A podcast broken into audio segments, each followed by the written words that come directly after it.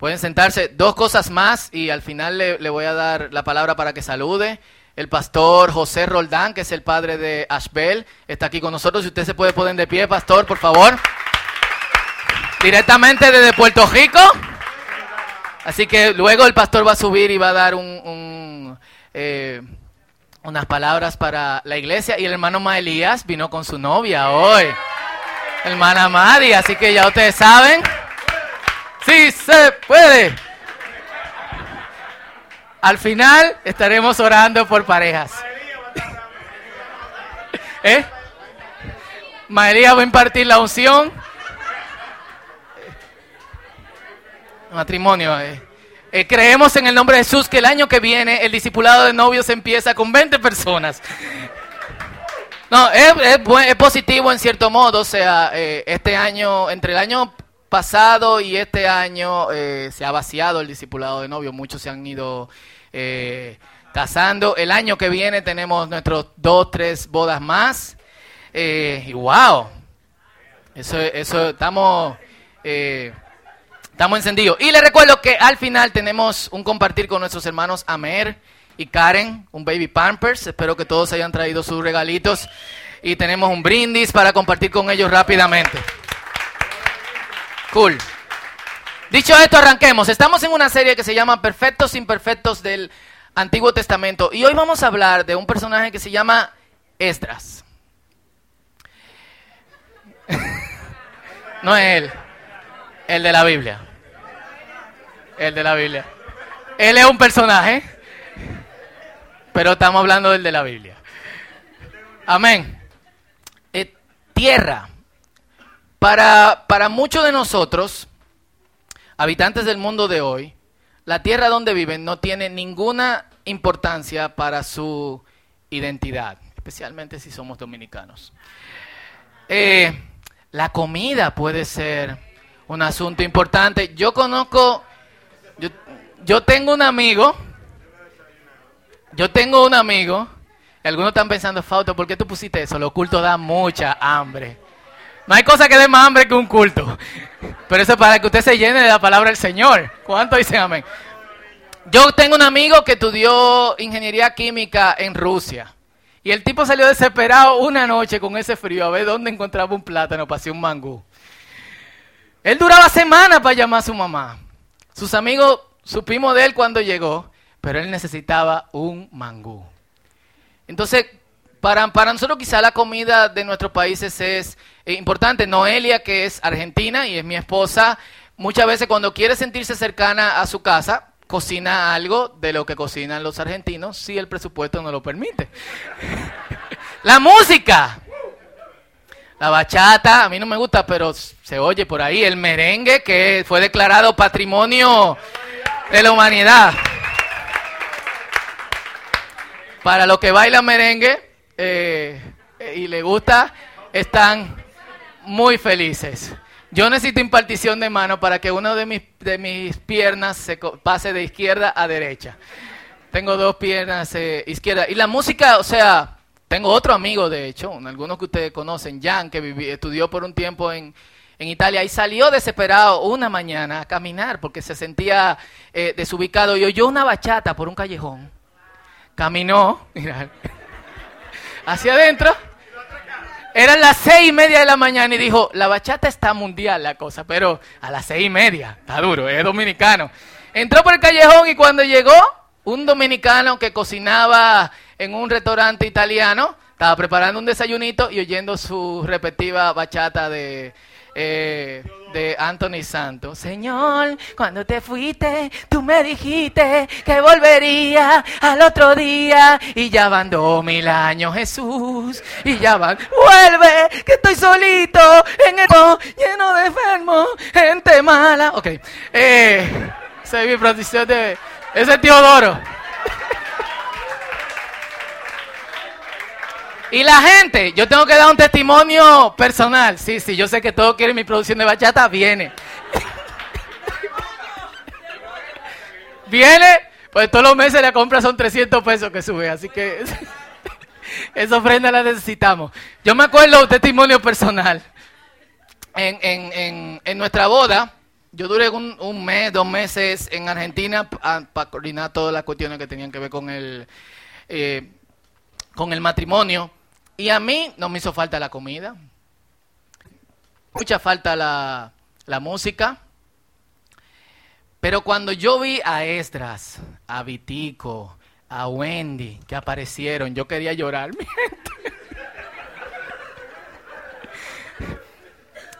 Pero tenemos que admitir que aunque esas cosas son importantes para nosotros, la comida, la música, la gente, el calor, eh, somos muy diferentes a otras culturas, hablando nosotros particularmente. Cada vez que tú hablas de otra cultura, siempre vas a errar en algo, tenemos que hablar de nosotros. Eh, la tierra, el espacio donde estamos, no es tan importante. Tú puedes ser dominicano en otra parte del mundo, colombiano en otra parte del mundo, estadounidense en otra parte de... Eh, del mundo. Y esto no es así en otras culturas. Yo conozco un grupo indígena que sus vidas estaban siendo amenazadas para quitarle la tierra. Al punto de que primero empezaron robándole, luego fueron con pistola poniéndosela en las niñas de 8, 6 años, agarrando a la mujer y amenazando con eh, violarla, eh, amenazando con derribar las casas. Y nosotros cuando supimos de esta situación, nos sentamos con ellos, hablamos, le dijimos, hey, ustedes tienen que salir de ahí, eh, podemos conseguir espacio donde ustedes puedan estar y donde puedan dormir hasta que, hasta que toda esta cuestión pase. Y dijeron, no, nosotros no nos vamos a mover de nuestra tierra. Es el la conexión tan importante que la gente tiene con, eh, con ese espacio. Y con los judíos era igual, lo es de hecho. De hecho, las promesas de Dios, y por el tiempo no vamos a leer todos los versículos, pero si pueden eh, anotarlos, Génesis 12.1, 12.7, 13.15, 15.7, Dios le promete a Abraham, después a Isaac, después a Jacob, después a todo el pueblo que la tierra de Canaán, Abraham, Isaac y Jacob, la tierra donde estaban pisando, esa tierra iba a ser dada a ellos y a su, eh, y a su descendencia. Y lo confirman de generación en generación. Así que cuando fueron llevados cautivos, esto los afectó profundamente.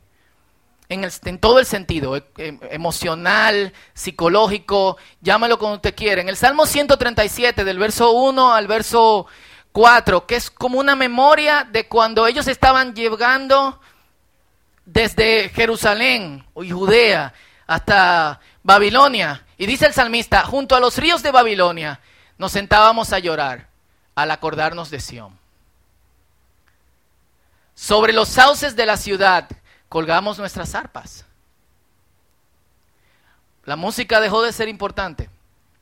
Los que nos capturaron nos pedían que cantáramos, nuestros opresores nos pedían estar contentos. Decían, canten algunos de sus cánticos de Sión. ¿Y cómo podríamos cantarle al Señor en un país extranjero? Y en los libros de Esdras y Nehemías vemos el trabajo de dos hombres, uno, Nehemías, el constructor y, y guerrero del que no vamos a estar hablando hoy, y de Esdras, el líder eh, espiritual. Y hay una historia importante que, no está en la Biblia, pero que está en los anales históricos de los judíos. Y, eh, eh, esto de, cautiverio y de destrucción no era una cuestión muy ligera, era hardcore, era un asunto bien pesado. Los tipos derribaban las cosas hasta los cimientos. Si ustedes pueden ir a Segunda de Crónicas, en el capítulo 15, 16, 17, donde Salomón donde narra la construcción del templo, todos los materiales que se usaron, todo el oro que se usó, toda la plata que se usó, toda la piedra que se usaron, cómo se transportaron. Era impresionante, o sea, era estar frente a algo como que, ¡oh! que te quitaba el aliento. Cuando esta gente regresa y algunos de ellos habían visto la gloria de Jerusalén en ese tiempo, lo que encuentran es una tierra llana, y plana. Yo no me acuerdo, pero creo que puse una foto más o menos así.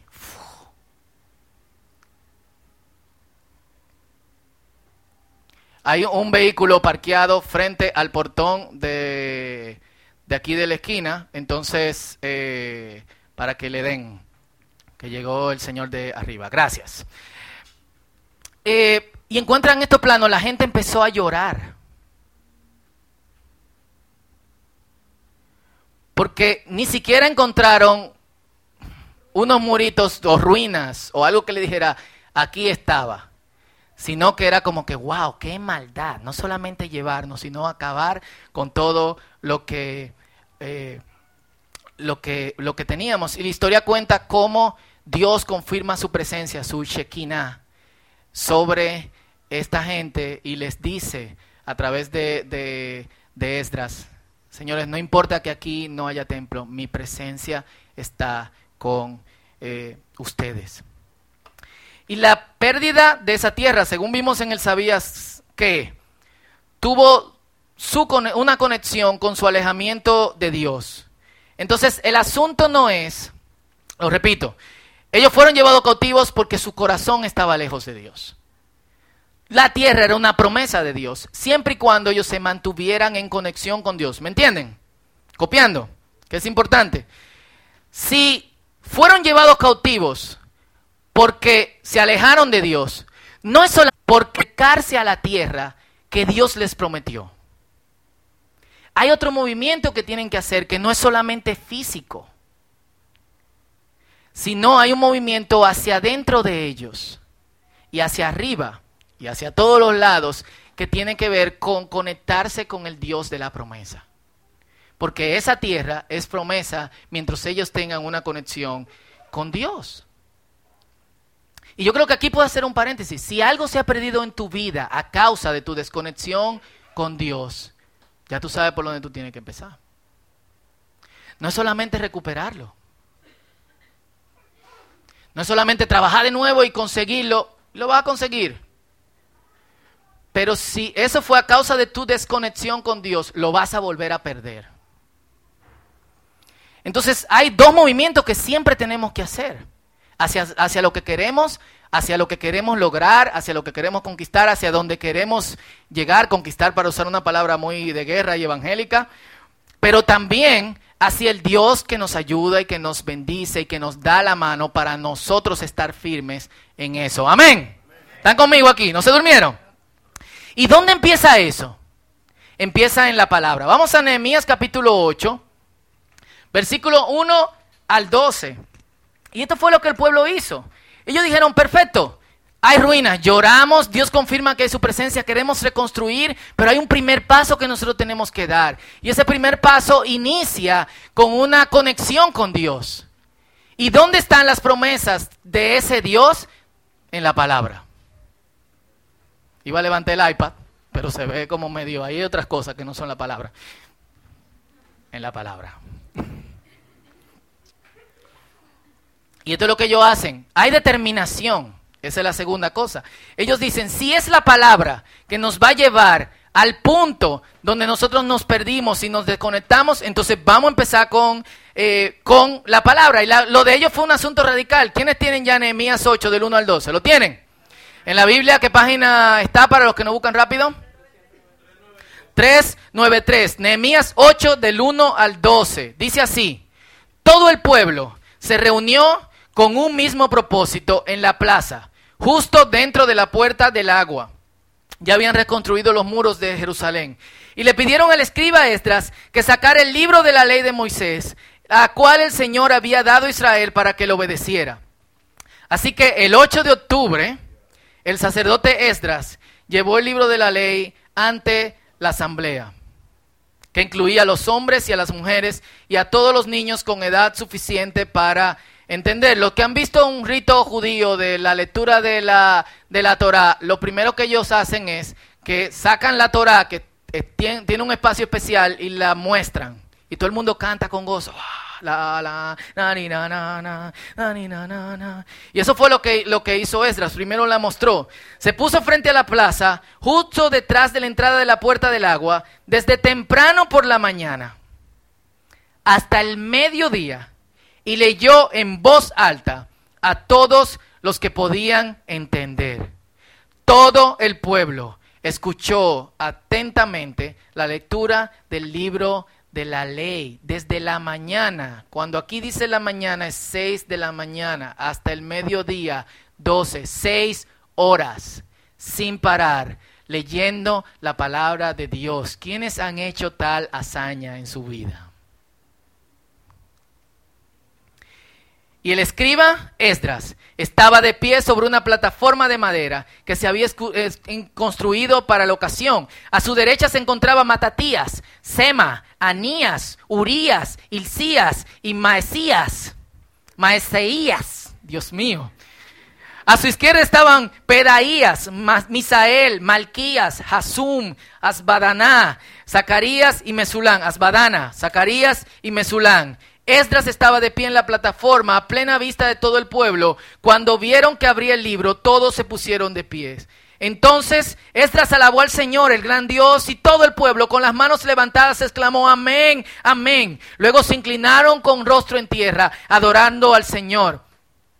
Y entonces, los levitas, Jesúa, Bani, Serebías, Jamín, Acub, Sabitai, Odías, Maaseías, Kelita, Azarías, Josabet, Anán y Pelaías. Instruyeron al pueblo en la ley mientras todos permanecían en sus lugares. Y antes de pasar al verso 8, algo importante había pasado. Ustedes vieron que los babilonios lo que hacían era que le quitaban, le enseñaban su lengua y su cultura el hebreo dejó de hablarse. Y solamente se hablaba ritualmente. Así que Esdras estaba leyendo en hebreo. Pero había un problema. La gente solo hablaba arameo. Entonces, esta gente leían el libro de la ley y explicaban con claridad el significado de lo que se leía. Así ayudaban al pueblo a comprender cada pasaje. ¿Entienden la dinámica? No era una cuestión como todo el mundo parado solemnemente escuchando la palabra de Dios. Era como Esdras diciendo, para Elohim, y el otro venía y le decía, en principio creó Dios los cielos eh, y la tierra, y la tierra estaba desordenada y vacía, y las tinieblas estaban sobre la faz del abismo. Era una locura. Todos así predicando. Entonces, Esdras alabó al Señor, el gran Dios, y todo el pueblo con las manos levantadas. Perdón, vuelvo al, al 9. Luego Nehemías el gobernador, Esdras el sacerdote y escriba, y los levitas que interpretaban para el pueblo dijeron, no se lamenten, la gente empezó a llorar. Ni lloren en un día como este, pues hoy es un día sagrado delante del Señor, su Dios, pues todo el pueblo había estado llorando mientras escuchaba las palabras de la ley. Era como martillándose. ¿Por qué no hicimos caso? ¿Por qué no hicimos caso? ¿Por qué no escuchamos? ¿Por qué no escuchamos Isaías que nos dijo, busquen al Señor? Búsquenlo mientras pueda ser hallado. Llámenle mientras está cercano y lloraban. Y Nehemías Continuó diciendo, vayan y festejen con un barquete de deliciosos alimentos y bebidas dulces y regalen porciones de comida a los que no tienen nada preparado. Este es un día, y aquí le quitaron también una parte que dice, y beban vino. Este es un día sagrado delante de nuestro Señor. No se desalienten ni entristezcan porque el gozo del Señor es su fuerza. También los levitas clamaban al pueblo, ya estaban desesperados, decían, cállese, no lloren. Este es un día sagrado, así que el pueblo se fue a comer y a beber en una gran fiesta, a compartir porciones de comida y habichuela con dulce, no, eso lo metí yo, y a celebrar con gran alegría porque habían oído y entendido la palabra de Dios. Y lo que a mí me llama la atención es... Eh, eh, que muchos de nosotros queremos empezar avivamientos en nuestra vida sin hacerle caso a Dios en lo que dice aquí. Queremos escuchar palabra de Dios de otra gente. Queremos que alguien no profetice. No diga que va a pasar pasado mañana o mañana o esta tarde o lo que yo tengo que hacer, que ya Dios me dijo que yo tengo que hacer.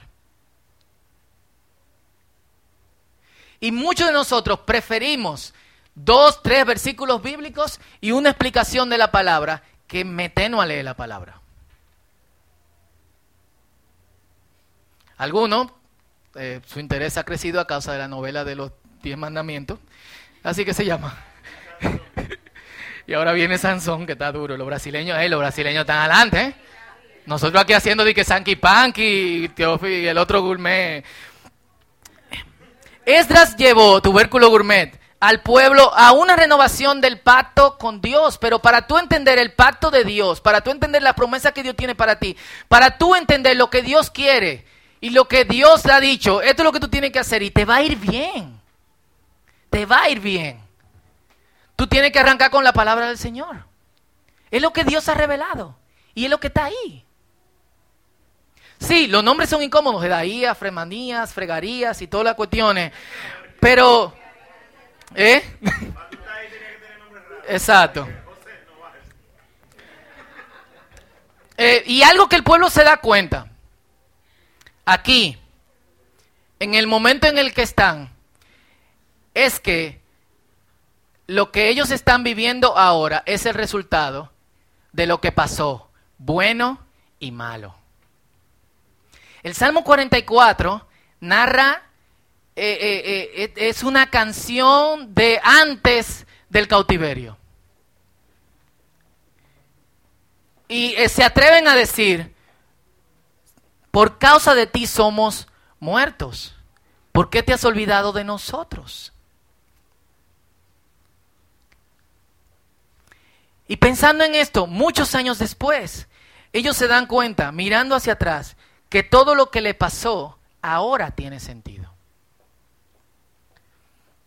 De hecho, en los versos 28 al 31 del capítulo 9, que es una larga oración, donde ellos van narrando todo el trayecto del pueblo. Si usted quiere un resumen de la Biblia, Nehemías capítulo 9, resumen hasta ese momento. Versículo 28 y 31 dice, se volvieron orgullosos, hablando de sus padres, y obstinados, y desobedecieron tus mandatos, no siguieron tus ordenanzas que dan vida a quienes las obedecen. Tercamente te dieron la espalda y se negaron a escuchar. En tu amor fuiste paciente con ellos durante muchos años. Es aquí que ellos están diciendo, no por causa de ti somos muertos, sino, wow, Dios fue paciente. Enviaste tu espíritu, quien les advertía por medio de los profetas, pero aún así no quisieron escuchar. Entonces nuevamente permitiste que los pueblos de la tierra lo conquistaran, pero en tu gran misericordia no los destruiste por completo, ni los abandonaste para siempre. ¡Qué Dios tan bondadoso y misericordioso eres tú. Es como Lamentaciones capítulo 3, versículo 22, en versículo, perdón, en adelante. Dice, me acuerdo de estas cosas y empiezo a llorar. Pero algo yo tengo que reconocer, por la bondad de Jehová no hemos sido consumidos, porque nunca decayeron sus bondades. Sus misericordias son nuevas cada mañana y muy grande es su fidelidad. En los tiempos malos es probable que nosotros no observemos lo que Dios está haciendo. Pero cuando miramos hacia atrás, incluso lo malo que nos pasó y hasta lo malo que nos pasa, tienen sentido. Dos cosas que el pueblo se dio cuenta a la que tenían que prestarle atención. La palabra. Deuteronomio capítulo 28 es sobre qué pasaría si ustedes, o qué pasará si ustedes deciden servir y seguir a Dios fielmente.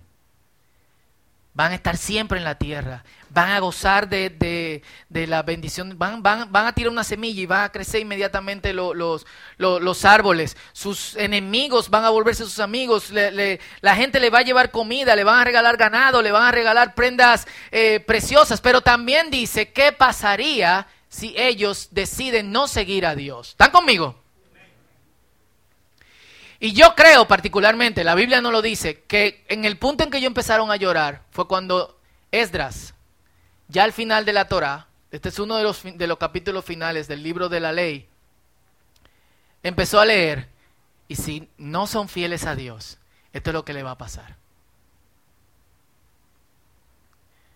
Y ellos se dieron cuenta que hay muchas cosas que podemos evitarnos en nuestras vidas si nosotros prestamos atención a lo que Dios tiene que decirnos. Muchas cosas. Y lo segundo es la historia. Dios les dio muchos chances y se mostró misericordioso. Ocho veces en el capítulo 9 hablan de que Dios le dio un chance. Hicieron esto. No, no, no, tenían ni un mes que salieron de Egipto cuando ya querían volver y se hicieron un becerro de oro, pero tú lo perdonaste. Pasaron tantas semanas y tú lo perdonaste. Pasaron y hicieron esto y tú lo perdonaste. Y yo creo que es la misma historia con nosotros. en nuestro caminar con Dios, si miramos hacia atrás, ¿cuántas veces Dios no ha sido misericordioso con nosotros? ¿De cuántas cosas Dios no nos ha librado? ¿No tenemos más cosas de las que ser agradecidos?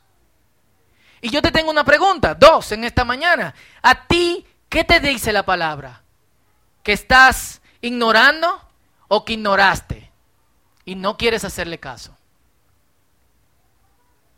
Y lo segundo es, ¿qué te dice tu historia con Dios? De cómo Dios ha obrado en tu vida. Esas dos cosas tienen que estar cerca de nosotros. La palabra aquí, porque la palabra nos advierte cómo nosotros debemos de desenvolvernos en orden de que Dios camine y trabaje junto con, eh, con nosotros. Dios es misericordioso, pero, como dijimos en el mensaje de hace dos semanas sobre Sansón, cuando tú insistes en pecar, pato, dale para allá. Me cuenta cómo te fue con Dalila.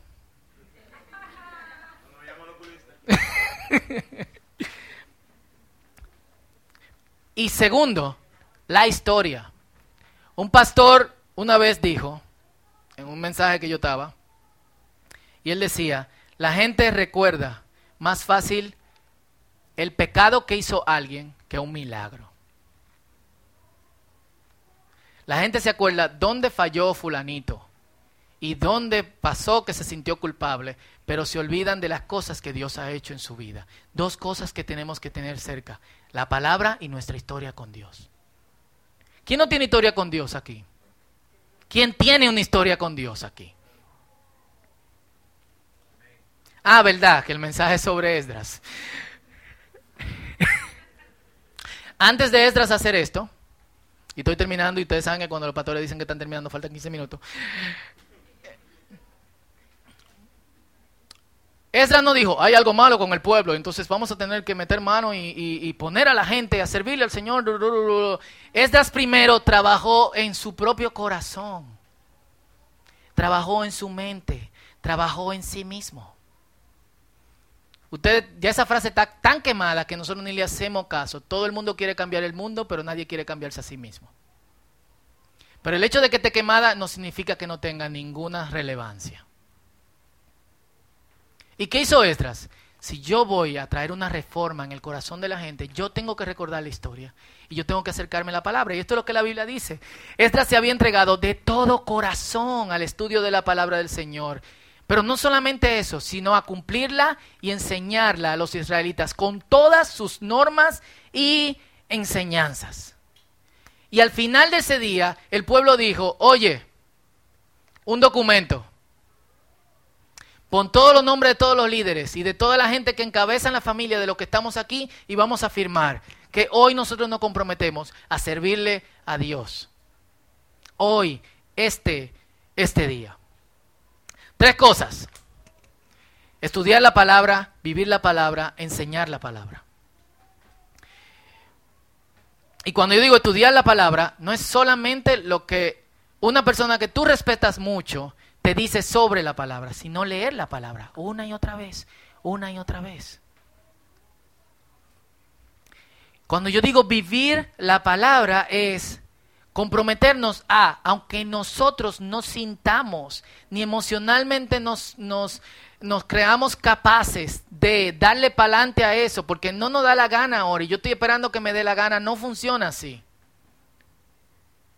Muchas veces la obediencia precede a la fe.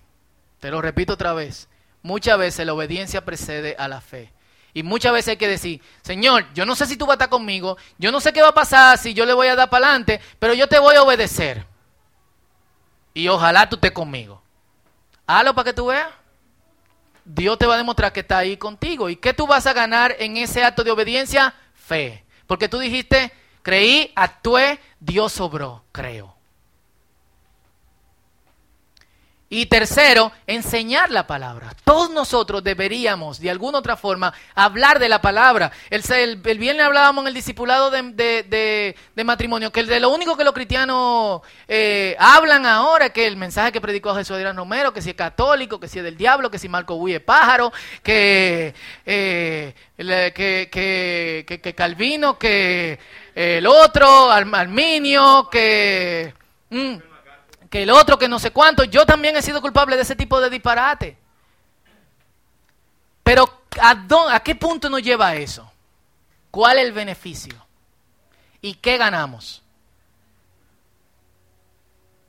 Dime, ¿qué te agrego o te quita que Jesús Adrián Romero sea católico, budista, hinduita o presbiteriano? Si Marco es pájaro, ora por él.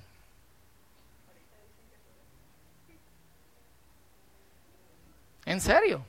Ora por él. Y yo le decía de dos lecturas que tuve eh, eh, eh, esta semana. Una era de Jesús, que un tipo le preguntó, Señor, ¿van a ser muchos salvos o pocos salvos? Y le dijo, ¿a ti qué te importa? ¿A ti qué? ah, te lo voy a dar. Tranquilo. Entonces, muchas tendencias, filosofías y conceptos políticos que están ahora y que no tienen ningún tipo de resultado, la palabra los precedió con lo que decían. Pero la palabra tiene trascendencia sobre ellos en esto, en que cuando nosotros hacemos lo que dice la palabra de Dios, no porque yo descubrí esta filosofía nueva, porque psicológicamente se ha probado que no sé cuánto, cuando yo digo yo quiero actuar en obediencia a lo que la palabra de Dios dice, Señor, actúa, me voy a obedecer aunque no te vea, tú tienes un Dios que está colaborando contigo. Y eso era lo que Esdras entendía. Cuando caminamos con Dios, Dios colabora con...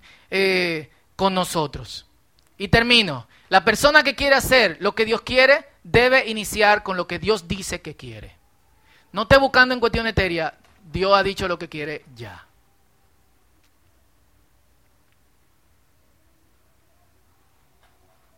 Entonces, eh, no sé, ¿está claro? Claro. El avivamiento en la vida de todo el mundo va a empezar por aquí.